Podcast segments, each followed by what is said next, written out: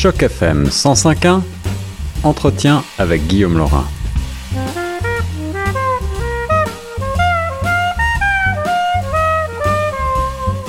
Et on est sur les ondes de choc FM 105.1, la radio des francophones de Toronto. Mes amis fans de foot vont être très jaloux en apprenant que moi, qui n'ai jamais vu une très grande passion à ce sport, qui est pourtant presque une véritable religion en France, il faut bien le dire, mon pays d'origine, eh bien, j'ai aujourd'hui la chance de m'entretenir avec nul autre que Lilian Thuram. Et même si je n'y connais rien, je sais que Lilian Thuram est entre autres un joueur exceptionnel avec une prestigieuse carrière de football international, faut-il le rappeler, euh, champion du monde en 1998 avec les Bleus, champion d'Europe 2000, vice-champion du monde 2006 et des nombreux titres en club. Aujourd'hui, pourtant, ce n'est pas le footballeur que nous recevons ici à Choc FM, mais l'essayiste, puisque depuis plusieurs années maintenant, Lilian Thuram est auteur et également a mis en place la fondation Lilian Thuram, qui a pour mission euh, d'éduquer notamment contre le racisme. Et c'est cette question du racisme que nous allons aborder aujourd'hui avec notre ami Prime Niamoya, consultant en économie et en finance à Choc FM 105.1, mais aujourd'hui exceptionnellement avec nous pour cette page littéraire à l'occasion de la parution de La pensée blanche. Voilà une longue introduction. Sans plus tarder, Lilian Thuram et Prime Niamoya, bonjour à vous. Bonjour. Bonjour Liliane. Bonjour. Ça va? Oui, très très bien. Ça va très très bien.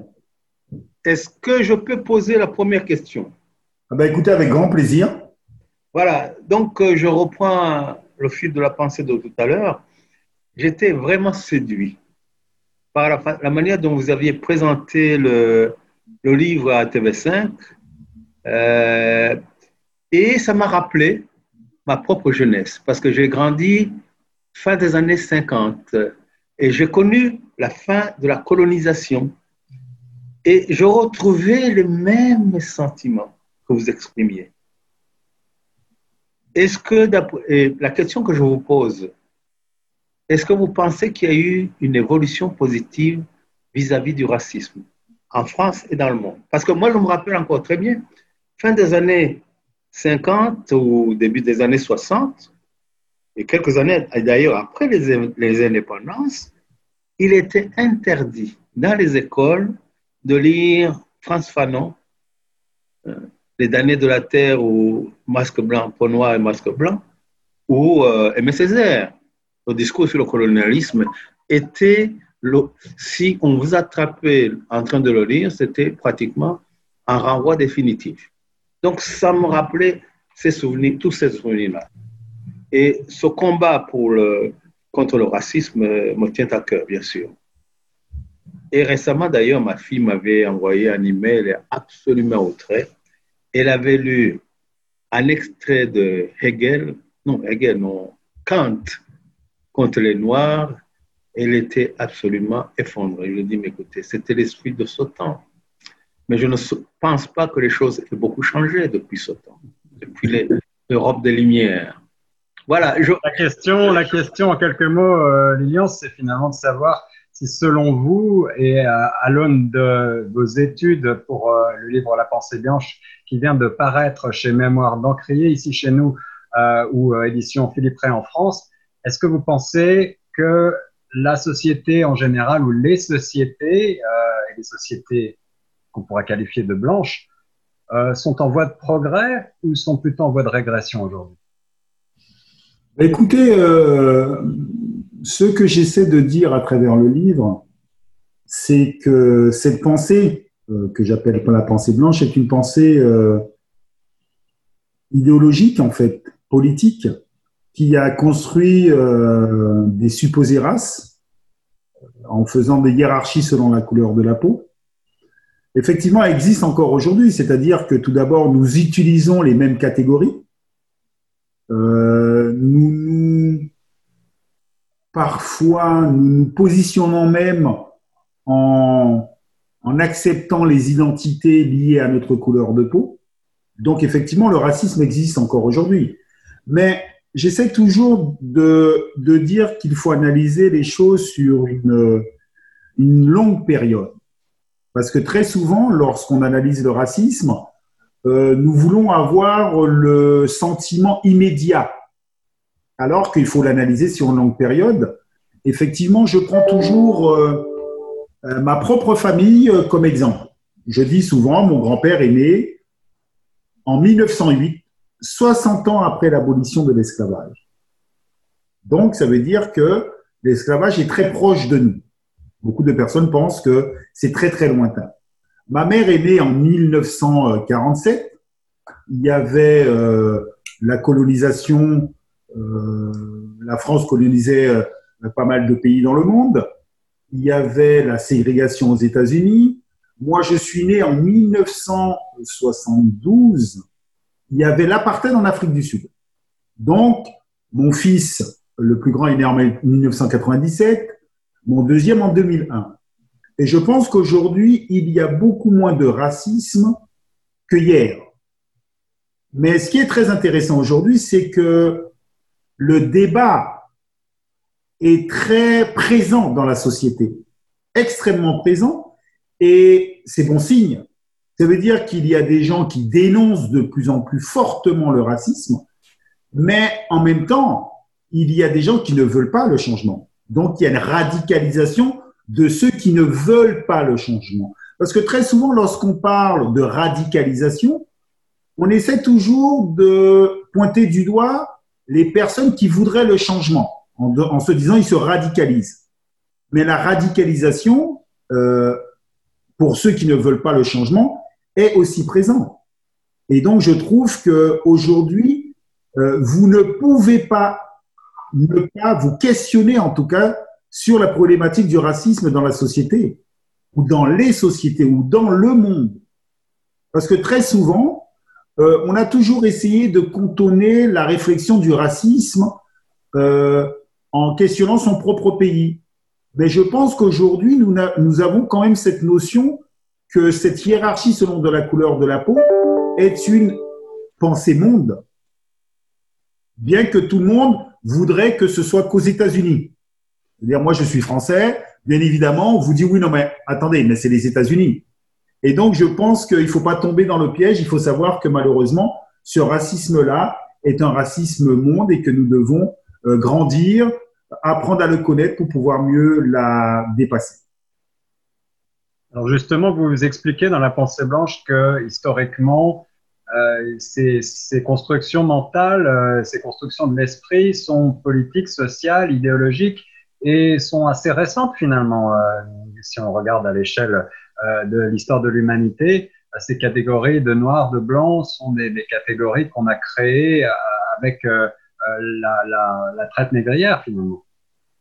Ben effectivement, c'est vrai que lorsqu'on parle de racisme, euh, euh, il y a beaucoup de personnes qui, qui sont persuadées que c'est la chose la plus naturelle du monde. Vous voyez, on a l'impression qu'être raciste, c'est la chose la plus naturelle. Non, en fait, cette notion de race, euh, c'est une construction euh, politique. Et par exemple, il semblerait que la première fois qu'on entend parler euh, des Blancs, c'est dans les colonies, euh, vers 1673, je crois, de mémoire, où on interdit aux Blancs d'avoir des enfants avec les Noirs. Donc, ça veut dire qu'ils avaient des enfants. Et donc, c'est vraiment une volonté, à un moment donné, de diviser les gens. Donc, on a construit petit à petit les Blancs, les Noirs, les autres. Et aujourd'hui encore, la plupart des gens, nous utilisons ces identités liées à la couleur de peau sans en connaître l'histoire. Donc, la première des choses si nous voulons dépasser le racisme, ben, c'est la compréhension de l'histoire. Par exemple, quelque chose qui m'interpelle, il y a euh, des gens qui se revendiquent euh, étant, par exemple, blancs, et lorsque je leur demande depuis quand vous êtes blanc, ils me disent bah, depuis ma naissance. Et je prends une feuille blanche, je leur dis mais dites-moi euh, quelle est la couleur de cette feuille? Ils me disent bah, elle est blanche. Et je leur dis mais est-ce que vous êtes de cette couleur? Ils me disent, mais non. Je dis, mais alors pourquoi vous dites que vous êtes blanc ou blanche? Et là, il y a un silence. Ils finissent par me dire, bah, je sais pas, par habitude. En fait, c'est ça qui est très intéressant. C'est-à-dire que nous ne connaissons pas euh, l'histoire des identités liées à la couleur de la peau.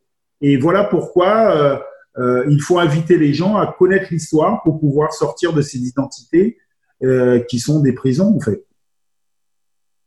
Prime, je crois que tu veux rebondir sur la pensée blanche. Tu as assisté à la conférence qui a été donnée il y a deux jours. Non, absolument. C'est avec passion que je suis cet entretien. D'ailleurs, je suis en train de lire un livre de Thomas Piketty sur les inégalités. Et il parle spécialement, spécifiquement des Antilles. Puisque vous venez de cette région du monde, de, Guadeloupe, euh, des Antilles, de Haïti, et il parle, il montre effectivement que le racisme a été bâti pour construire le capitalisme moderne. Est-ce que vous pouvez élaborer là-dessus? Ben écoutez, en fait, euh, c'est justement ça. C'est-à-dire que, OK, nous utilisons des catégories. Mais qui construit les catégories? C'est la chose euh, très importante à se poser comme question. Qui a construit ces catégories? En fait, c'est le discours politique et économique pour diviser les gens et pour pouvoir mieux exploiter certains.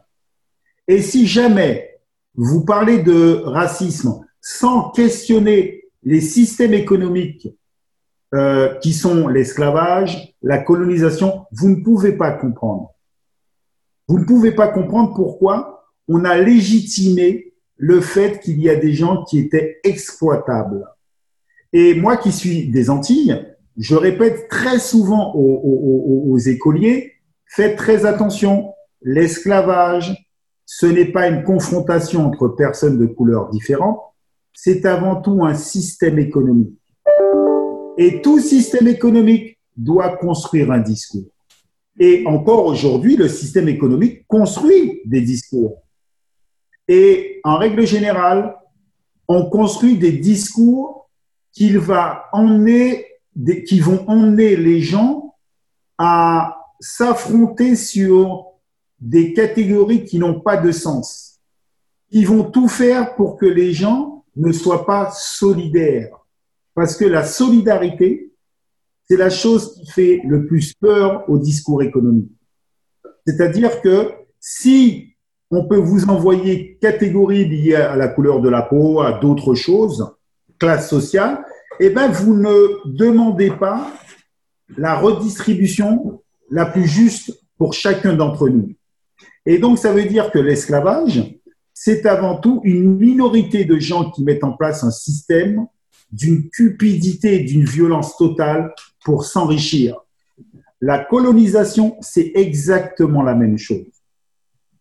Et si on ne comprend pas cela, on finit par défendre l'esclavage, on finit par défendre la colonisation parce qu'on finit par intérioriser certaines catégories et on finit par croire qu'on nous culpabilise mais la grande majorité des personnes, que ce soit les ouvriers, les, paysans de l'époque, n'ont pas cautionné l'esclavage ou la colonisation. Et d'ailleurs, ce qui est très intéressant, c'est qu'à la fin de l'esclavage en 1848, les propriétaires d'esclaves ont été euh, dédommagés. Mhm. Mais ils ont été dédommagés par qui? Même par euh, l'État, et par l'argent, par l'argent du contribuable français. Et donc, en fait, c'est ça qu'il faut comprendre. C'est-à-dire que le racisme, historiquement, a toujours été un leurre pour renvoyer les uns et les autres pour que le système économique ne soit pas remis en question.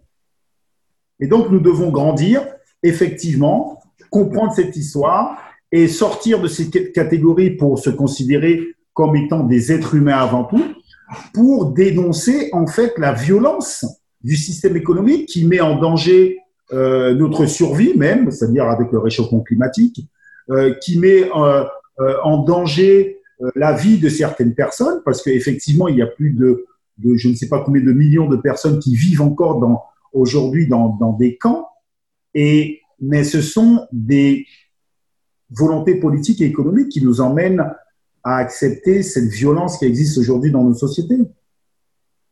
Est-ce qu'on peut parler euh, un instant de la situation du, continent africain aujourd'hui? Euh, Prime, je sais que tu as voyagé partout en Afrique, tu as connu euh, différentes cultures et différents aspects socio-économiques de ces pays. aujourd'hui, malheureusement, on, ne peut que constater que le continent africain reste à la traîne sur certains domaines socio-économiques et, continue d'être exploité par par les pays euh, qu'on a appelés parfois pays développés, pays du Nord, pays blancs, enfin on peut les, appeler comme on veut. Euh, est-ce que, est-ce que vous pensez tous les deux que la situation euh, euh est, est, gravée dans le marbre, pour ainsi dire? Est-ce que ça veut dire qu'on est toujours dans cette, dans cette euh, position, dans cette opposition entre oppresseurs et oppressés d'une certaine manière, et on, se sert de d'une couleur de peau ou d'autre chose pour justifier euh, en état de fait? Oui, écoute, si on prend un exemple typique en Afrique, euh, que Liliane Thuram a cité tout à l'heure, c'est l'Afrique du Sud. L'Afrique du Sud est sortie finalement de l'apartheid il y a à peine 25 ans, en 1994. Donc, euh, si on va aujourd'hui en Afrique du Sud, j'ai été récemment, il y a deux ou trois ans, les choses n'ont pas, à mon avis, fondamentalement changé. Il y a encore ce rapport d'inégalité entre blanc et noir. D'ailleurs, euh, l'Afrique du Sud, je signale, reste parmi les pays les plus inégalitaires au monde, tout comme le Brésil, tout comme les États-Unis, qui sont aussi marqués par cette longue histoire de la colonisation et de l'esclavage. Bon, je peux penser qu'il y aura certainement un avenir euh, meilleur, je le souhaite euh, pour tout le monde. Mais en Afrique, il y a encore beaucoup, beaucoup de choses. Parce que l'Afrique reste le continent le plus exploité. Pour donner un tout petit exemple, euh, dans le livre que je viens de citer de, Thomas Piketty, il montre que dans les paradis fiscaux, l'Afrique est en troisième position comme continent qui alimente les. Ces, comptes sont alimentés essentiellement par euh, de l'argent sale, sur l'évasion fiscale, c'est la corruption, etc. Donc, on n'est pas encore sorti de cette logique coloniale, coloniale ou esclavagiste. Moi, ce qui m'a euh, surpris ou même choqué dans la pensée blanche, c'est que vous dites à un moment, Lilian, que euh, cette pensée blanche est partagée parfois, y compris par des personnes noires, y compris en Afrique. Vous citez des gens qui, euh, et ces, modes de se, blanchir la peau, ces choses qui, euh, euh, ça veut dire que sur le, sur un, la superficialité de la chose, la pensée blanche est une pensée dominante finalement. Ben écoutez, ben c'est tout à fait, c'est tout à fait normal en fait que cette pensée euh, soit partagée par toute personne, peu importe leur couleur de peau. Euh, c'est une pensée qui, euh, qui est présente depuis des siècles et sur tous les continents.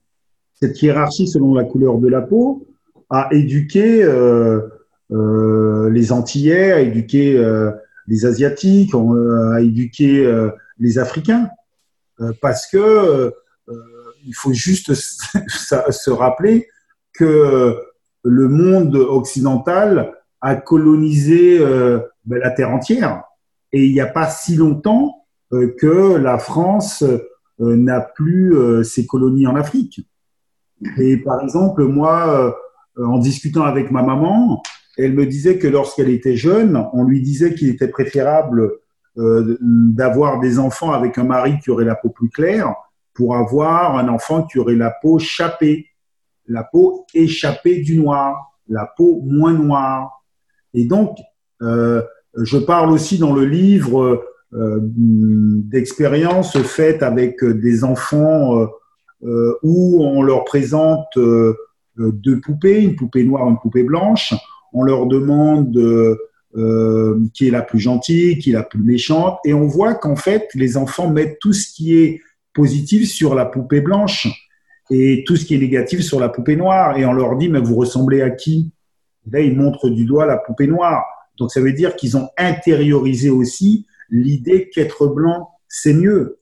Donc c'est vraiment une pensée monde. Et c'est pour cela que je dis dans le livre que cette pensée blanche, en fait, euh, ordonne aux non-blancs ce qu'ils doivent être et ordonne aussi aux blancs ce qu'ils doivent être. Et donc, voilà pourquoi il est important ben, de questionner euh, ces hiérarchies selon la couleur de la peau. Et sachant que, encore une fois, cette pensée est liée à une violence euh, sur euh, des populations. là, vous êtes en train de, parler de l'Afrique, mais pas seulement de l'Afrique, pour que certaines personnes puissent s'enrichir. Dans le livre, par exemple, je parle de, Voltaire qui explique euh, qui en fait qui est dans un livre, euh, dans son livre, euh, je, je n'ai plus en mémoire le nom du le, le, texte, mais en fait il y a une discussion avec un esclave et l'esclave raconte un peu sa situation. oui, on est habillé comme ça, on nous traite comme ça, et en fait à la fin il lui dit voilà c'est à ce prix-là que on peut avoir du sucre en Europe. C'est ça. Mais aujourd'hui, il faudrait se poser la question, euh, quel est le sucre qu'on utilise aujourd'hui Parce que lorsque, par exemple, on utilise nos téléphones portables, nos ordinateurs, il faut savoir que effectivement, euh, ça déclenche euh, des guerres un peu partout dans le monde parce que dans les, ces, téléphones que nous utilisons, il y a des matières qu'on retrouve dans des zones bien précises et dans ces zones bien précises, parfois, il y a la guerre. J'en sais quelque chose, puisque je viens de cette région.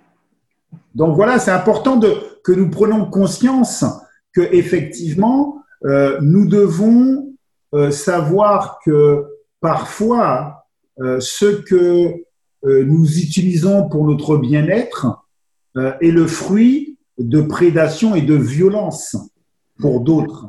Et je pense que c'est très important de le savoir pour justement essayer de faire en sorte que les choses changent parce que les choses peuvent changer parce que tout cela est dû à des volontés politiques. Et donc, nous devons, nous, société civile, obliger euh, les politiques à, à, faire en sorte qu'il y ait plus d'égalité dans, dans, notre dans nos sociétés. Est-ce que nous, on est au Canada, on est juste à côté des États-Unis dont on parlait tout à l'heure. Et euh, il existe de nombreux mouvements ici aussi, euh, comme Black Lives Matter, qui est très populaire. Est-ce que vous avez le sentiment que c'est une sorte de prise de conscience qu'on est en train de, vivre actuellement au sein de l'ensemble de la société civile, justement, pour essayer de faire euh, évoluer les choses, pour essayer euh, de réduire les inégalités, quelles qu'elles soient? Ben, écoutez, moi, oui, bien sûr, je pense que effectivement, c'est une prise de conscience. Mais tous les mouvements qui dénoncent les inégalités veulent que la grande majorité euh, de la société civile puisse percevoir ces inégalités. Parce que si vous, vous ne vivez pas dans votre corps ces inégalités, c'est très difficile à percevoir. Hmm. Donc l'idée, c'est de montrer ces inégalités. Et tout le discours de, par exemple, de Martin Luther King, par exemple, euh, lui, c'était de dire, voilà, surtout ne répondez pas aux violences policières. Les chiens vont vous mordre. Il faut qu'on puisse déranger les blancs de bonne volonté qui ne veulent pas voir la violence du système pour qu'ils puissent être confrontés à cette violence et pour qu'ils puissent changer ce système. Et donc, aujourd'hui, c'est exactement la même chose. C'est-à-dire qu'un peu partout dans le monde, il y a des personnes qui se réveillent, je vais dire, et ils se disent Ah ouais, quand même.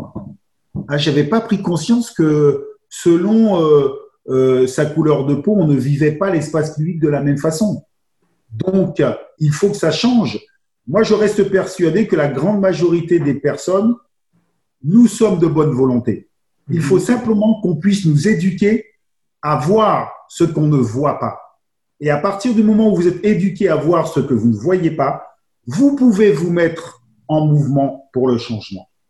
Donc, effectivement, ce qui se passe aujourd'hui, euh, c'est quelque chose de très positif.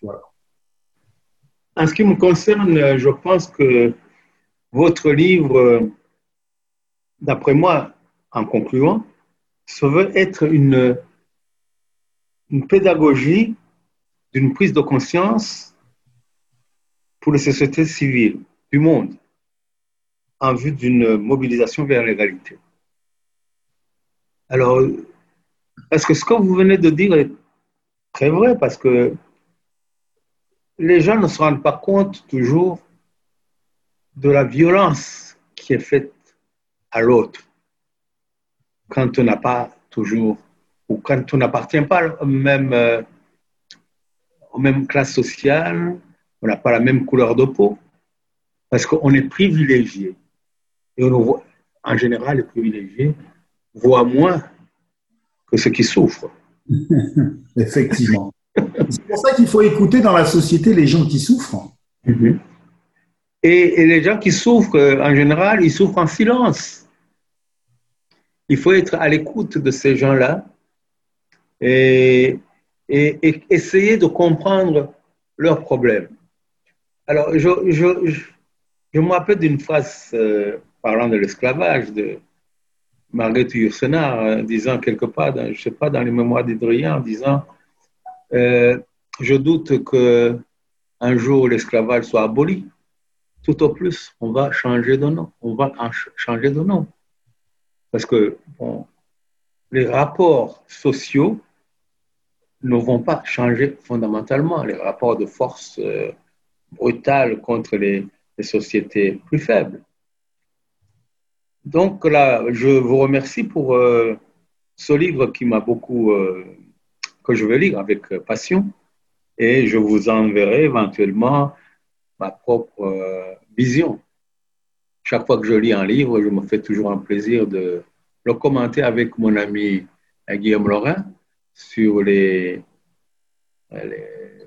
sur notre station de radio francophone de, Toronto. Et nous espérons vous avoir encore, euh, euh, quand vous viendrez au Canada, euh, votre éditeur euh, m'a dit que vous serez probablement au Canada bientôt ce serait un plaisir, Guillaume et moi, de pouvoir vous accueillir à nouveau. Avec grand plaisir. Absolument. Alors, je, je, rappelle que La Pensée Blanche est donc euh, éditée à Mémoire d'Encrier, édition Philippe Ray en France. Et c'était donc euh, avec euh, un énorme plaisir que Prime Niamoya et moi avions Lilian Thuram sur les ondes de Choc FM 105.1. Lilian, merci beaucoup. Merci à vous et euh, je tiens à vous dire que dès que je viens au Canada, je viens vous saluer.